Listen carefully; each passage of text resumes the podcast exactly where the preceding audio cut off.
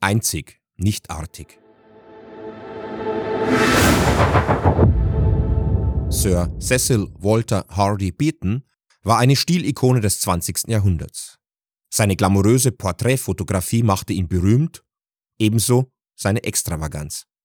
Einladungen in sein Herrenhaus in Wiltshire, England, galten vornehmlich schönen Menschen, wenigstens solchen, deren Haarfarbe mit den Vorhängen von Reddish House harmonierte. Exzentriker sind selten. Unter 10.000 Menschen findet sich nur einer. Ihr herausragendes Merkmal ist der systematische Nonkonformismus. Exzentriker brauchen Mut. Ihre Kreativität kann Berge versetzen. Ihre Schrulligkeit weckt Sympathie. Die eine lebt mit 7500 Gartenzwergen, der andere hinten von nur Sätze sagt.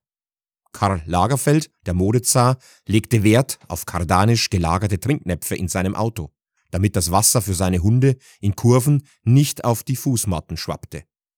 Unter den Andersartigen ist der Exzentriker der einsamste. Doch in jedem Menschen schlummert der Wunsch nach Individualität. Eigenständigkeit im Denken und Handeln. Eigenart des Verhaltens gegen elegante Uniformiertheit und unpersönliche Kollaboration. Unangepasstheit in der Epidemie des Konformismus. Gleichzeitig wächst im Selbstausdruck des Ichs zunehmend das Bedürfnis nach selbstgewählter Zugehörigkeit. Der Individualist will sich mit anderen Individuen verbinden. Interaktion ist so wichtig wie Einzigartigkeit. Die Präambel der Gemeinschaft Porsche. Individualisierung ist die Freiheit der Wahl.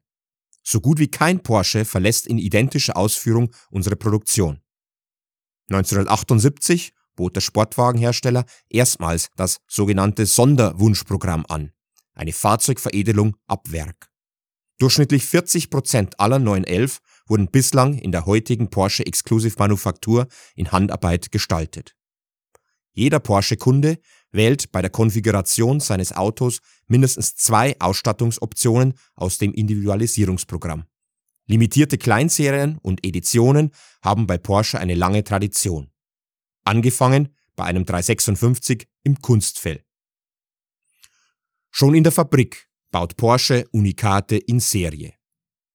Drei neue Modelle in diesem Heft, drei Lebensstile. 718 Cayman T, ein Konzept bekannt vom 911, Purismus für die Straße. Dann der 718 Cayman GT4 Clubsport. Zwei scharfe, seriennahe Varianten für ambitionierte Hobbyrennfahrer sowie nationale und internationale Wettbewerbe. Schließlich das Cayenne Coupé, zugeschnitten auf persönlichen Geschmack und individuelle Bedürfnisse der Generation SUV. Porsche hat im Jahr 2018 so viele Autos ausgeliefert wie noch nie in seiner fast 71-jährigen Geschichte. Besonders, einzig, nicht artig bleiben wir trotzdem. Denn das Glück, so die Schriftstellerin Simone de Beauvoir, besteht darin, zu leben wie alle Welt und doch wie kein anderer zu sein. Anders zu sein macht eben am meisten Spaß, wenn es genug andere auch tun. Woher sie auch kommen, wohin sie auch fahren, unser Christophorus begleitet sie.